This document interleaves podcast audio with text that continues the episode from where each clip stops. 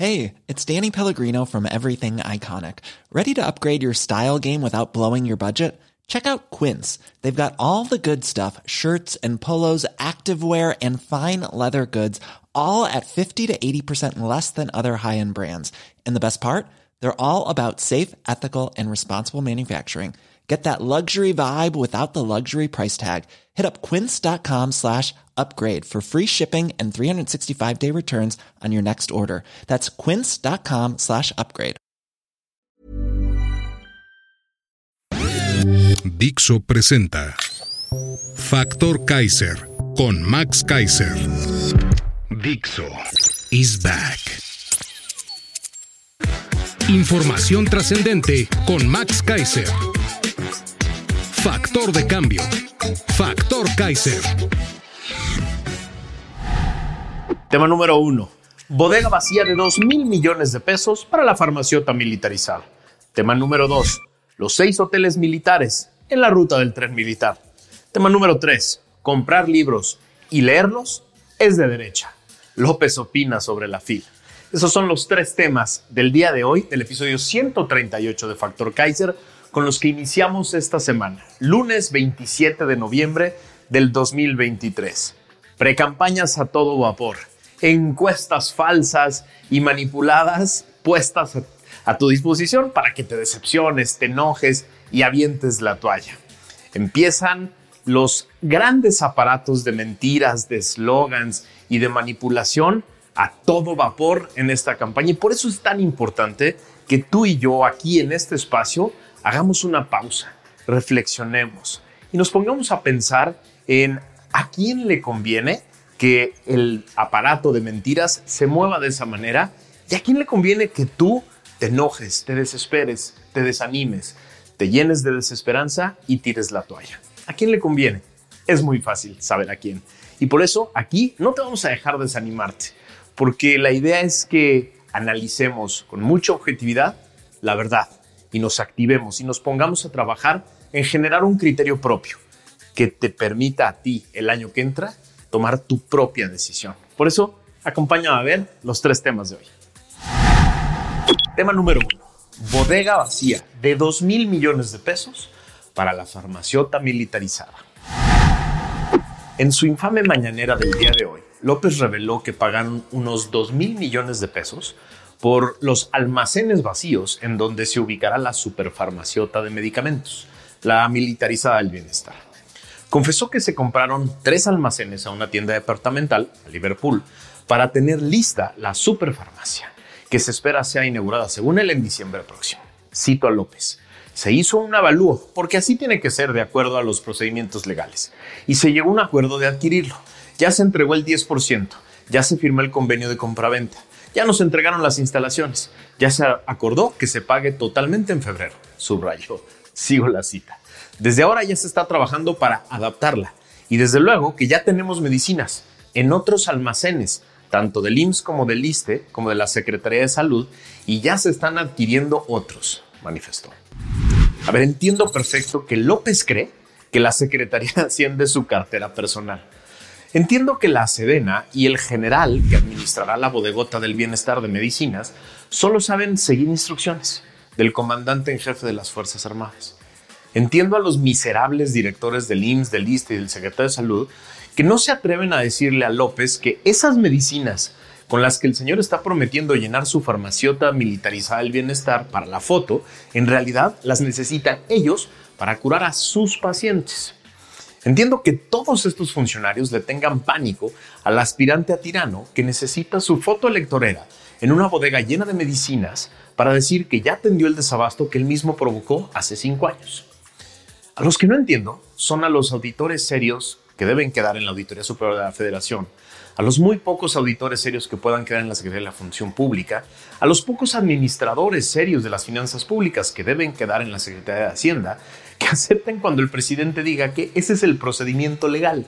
Es decir, que acepten que el procedimiento legal al que se refiere López es, tengo una idiota en la mañanera, los comprometo a todos. Ustedes me consiguen una bodega grandota en un estado gobernado por Morena. Le preguntan al dueño cuánto cuesta la bodega. Le pasan la lana al ejército. Pagamos un adelanto para poder usarla y luego le pagamos el resto. No jodan, ¿en qué ley está ese procedimiento? ¿No se dan cuenta todos los que están firmando estas locuras administrativas que se están haciendo responsables de todas las ilegalidades que se están cometiendo con este nuevo capricho y que están asumiendo además formalmente el millonario daño patrimonial que se genere con su firma? ¿Es tanto el miedo que le tienen al tiranito tabasqueño? Tampoco entiendo a los miserables servidores públicos serios que puedan quedar aún en el IMSS, en el ISTE, en la Secretaría de Salud, que simplemente se van a quedar callados y verán cómo les roban los medicamentos que están hoy en sus bodegas, que de por sí no alcanzan, para llenar la bodegota del señor solo para que se tome la foto. ¿De verdad están dispuestos a permitir que sus almacenes queden vacíos, sus enfermos se vuelvan a quedar sin medicinas, solo para cumplir el capricho del tiranito tabasqueño de ver su farmaciota llena? Tampoco entiendo las organizaciones de la sociedad civil que defienden derechos humanos, las que defienden derechos de los pacientes, las que revisan contrataciones públicas y transparencia, y las que se encargaban de denunciar la corrupción en gobiernos anteriores, que hoy se quedan calladas ante este tipo de aberraciones administrativas que van a generar todo tipo de ilegalidades, daños patrimoniales, oportunidades de corrupción y daños gravísimos a la salud.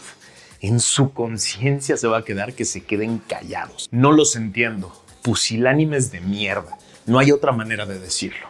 Tan valientes y tan hocicones en otros gobiernos. Aquí, en Factor Kaiser, seguiremos levantando la voz de todos y cada uno de los abusos y corruptelas de este gobierno. Para que tú las veas, las puedas ver, las entiendas y tengas la posibilidad de ver claramente que en realidad el obradorato que Claudia pretende replicar es la misma mierda que nos afecta a todos. Aquí no nos vamos a callar. Aquí vamos a decirle a todas las cosas por su nombre. Y aquí vamos a denunciar cada abuso de poder y cada acto miserable que afecte la vida de los mexicanos. Tema número 2. Los seis hoteles militares en la ruta del tren militar. Y hablando de desastres administrativos con enorme potencial de corrupción y desfalco de recursos públicos, y gracias a una nota del periódico Reforma del día de hoy, nos enteramos de que la Secretaría de la Defensa Nacional, la Sedena, usa dinero de un fideicomiso del que no se tiene información pública para financiar la compra masiva de equipos e insumos necesarios para seis hoteles, cuatro edificios corporativos y dos parques, todos adscritos a su empresa paraestatal, Tren Maya SA, es decir, Tren Militar SA.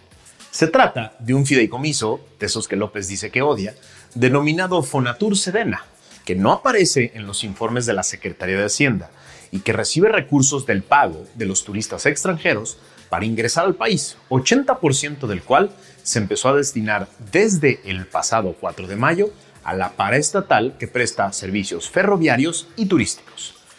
Esa reforma ordenó además crear un fideicomiso a más tardar en 120 días hábiles. Sí, un fideicomiso, de esos que López dice que odia y que le quiere quitar al Poder Judicial. Por una reforma posterior, a partir del 14 de noviembre, el 100% del pago de los extranjeros se tiene que destinar a dicho fondo y su destino ya es, de manera específica y exclusiva, para financiar la operación de las empresas del ejército. Con este dinero, la Sedena tramita cuatro licitaciones y una invitación para equipar los hoteles llamados Tren Maya Palenque, Tren Maya Nuevo Xmal, Tren Maya Chichen Itza, Tren Maya Etzna, Tren Maya Tulum y Tren Maya Calakmul, todos cercanos a las zonas arqueológicas con los mismos nombres. Además, para los parques Nuevo Xmal y La Plancha en Mérida, Yucatán, este último inaugurado el 19 de noviembre por el presidente López, así como para edificios corporativos de las cuatro zonas operativas del tren militar en Mérida, Palenque, Cancún y Chetumal. Hasta anoche, el ejército no había publicado los costos de ninguna de estas construcciones. ¿Qué empresas participaron? ¿O de dónde salieron los recursos para financiarlas? Las licitaciones para equipar esta nueva corporación son las primeras que se publican en Compranet, pero las lleva a cabo directamente la Sedena, no Tren Maya SA, por lo que los fallos serán anunciados a finales del diciembre próximo por la Sedena. Los concursos para hoteles y corporativos abarcan 452 partidas de toda clase de bienes. Para los primeros se piden casi 2.000 teléfonos ejecutivos y hoteleros, 574 recámaras con colchones king size y 1.136 recámaras con colchones matrimoniales. También se encuentran en la lista más de 8.000 vasos, 11.000 toallas, 11.000 copas, 6.000 almohadas e igual número de batas de baño, juegos de sábanas, duvets, edredones, 112 carros para room service y 448 camastros y sombrillas para alberca. Las solicitudes indican que entre los seis hoteles habrá 1.142 habitaciones, pues se requiere ese número de burros de planchar, secadoras de pelo, cajas fuertes, espejos de cuerpo entero, hamacas, tipo mecedora, juegos de comedor para terrazas, así como 2.000 lámparas de buró y 11.000 ganchos de madera. No regresó al ejército a los cuarteles, los mandó a construir y administrar hoteles. De tu seguridad, no, de esa te encargas tú. No estés chingando que ahorita el ejército está construyendo trenes, hoteles, para después administrarlos. Tema número 3. Comprar libros y leerlos es de derecha, dice López sobre la fil. Hoy en su infame mañanera dijo, y lo cito, también es importante que se sepa que en la Feria del Libro de Guadalajara siempre es una especie de cónclave de derecha. Ahí llegan todos los intelectuales, Vargas Llosa, Krause, Aguilar Camín, Martín Moreno. Ese va a abarrotar los salones. A mí me han invitado muchos años y nunca he ido. Nunca he ido porque desde el principio tiene fama, buena fama, porque incluso son muy buenos para la simulación. Siempre lo hemos dicho. Y no estoy en contra de la FIL. Nada más decir que tiene una tendencia conservadora. Yo por eso no voy, señaló. Ayer Claudia Sheinbaum informó también que no asistiría a la FIL por motivos de agenda. Sí, motivos de agenda, que es el bastón de mando. Luego de que Taibo II la invitara. Es decir, López no le dio permiso, pues igual que con Acapulco. Hace dos meses estuve como invitado en la tradicional y muy concurrida comida de los 300 líderes de México, porque la revista Líderes me honró considerándome uno de los 300. Entre los 300 líderes estaban también Xochitl y Claudia. Xochitl acudió desde muy temprano, muy sonriente. Durante varias horas, sí horas, la gente del lugar hacía fila para tomarse foto con ella y decirle alguna cosa. Hay más de 300 testigos de lo que dijo. En cambio, en el sonido local del evento, escuchamos todos que Claudia había cancelado su asistencia de última hora. El abucheo generalizado no se hizo esperar. Los pocos morenistas que acudieron, uno de ellos estaba sentado en mi mesa, salieron corriendo del lugar apenas dieron el último bocado del postre gratis y del chupe gratuito que se servía. Nadie les pidió foto, nadie se les acercó. Estos tres eventos, Acapulco, la fila y la tradicional comida de los 300, son ejemplo que claramente nos muestra una diferencia enorme entre ambas campañas. Xochitl se presenta valiente, puntual y muy sonriente en cualquier foro, porque no tiene nada que temer y tiene mucho de qué hablar con todas las personas y se deja tomar fotos con todos. Hasta el día de hoy, en ninguno de esos foros ha salido mal parada, todo lo contrario. Esto, a pesar del cerco informativo de muchos medios de comunicación, que no van a sus eventos, no los cubren, no los comentan y no refieren la ausencia de acarreados y de estructuras millonarias para llenarlos. Nada de eso dicen. En cambio, Claudia solo acude a foros perfectamente controlados, en los que se asegura que solo habrá porras y muchas banderitas, llenos de acarreados pagados, que llegan en impresionantes operativos de transporte que fácilmente podrían documentarse en las inmediaciones de cada evento. En sus discursos, Claudia repite los slogans clásicos de las mañaneras de su jefe y solo atina a prometer continuidad y lealtad ciega a quien le dio la candidatura, es decir, cero nota. Y a pesar de todo esto, los medios la siguen en cada lugar en los que habla. Jamás le hacen entrevistas incómodas, porque no tienen ni siquiera acceso a ella. Replican los slogans de la mañanera que repite sin cesar, como si fueran noticias interesantes evitan reportar los impresionantes y multimillonarios operativos de transporte con los que llega la gente.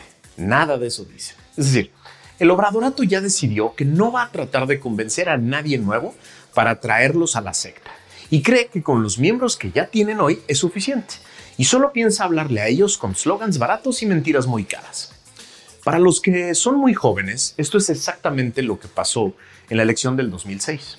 En noviembre del 2005, según varias encuestas registradas ante el INE, que hoy tomé directamente del portal del instituto, López estaba en un cómodo primer lugar. Le seguía Roberto Madrazo y en tercer lugar estaba Felipe Calderón. López creyó que solo debía conservar la delantera e hizo lo mismo que está haciendo Claudia hoy.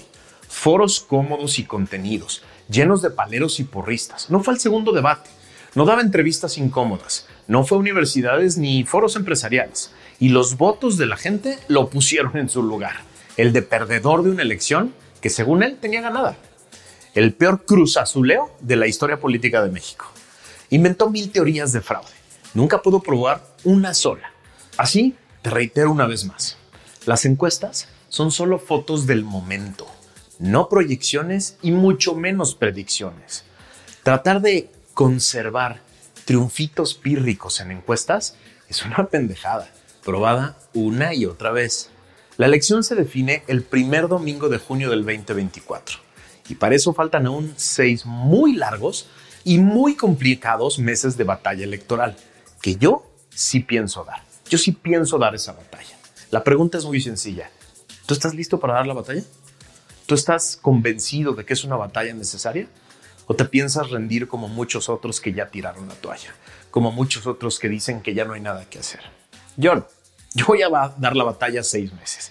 Y aquí, en esta comunidad de mexicanas y mexicanos libres y valientes, estamos convencidos de que no solo debemos dar la batalla, sino que podemos dar esa batalla y podemos ganarla. Sí, sí se puede. Hay muchos caminos que te voy a ir explicando poco a poco en Factor Kaiser de cómo esta batalla está lejísimos de estar definida. Y hay muchas posibilidades de que le pase a López lo mismito que le pasó en 2006. Que se dé por ganado seis meses antes y acabe recibiendo una lección de la ciudadanía a través de los votos. Ahí está la misma posibilidad.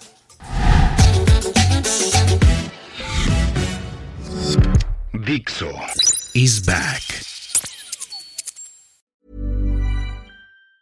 Planning for your next trip? Elevate your travel style with Quince. Quince has all the jet setting essentials you'll want for your next getaway, like European linen, premium luggage options, buttery soft Italian leather bags, and so much more. And it's all priced at 50 to 80% less than similar brands. Plus, Quince only works with factories that use safe and ethical manufacturing practices. Pack your bags with high-quality essentials you'll be wearing for vacations to come with Quince. Go to quince.com slash trip for free shipping and 365-day returns.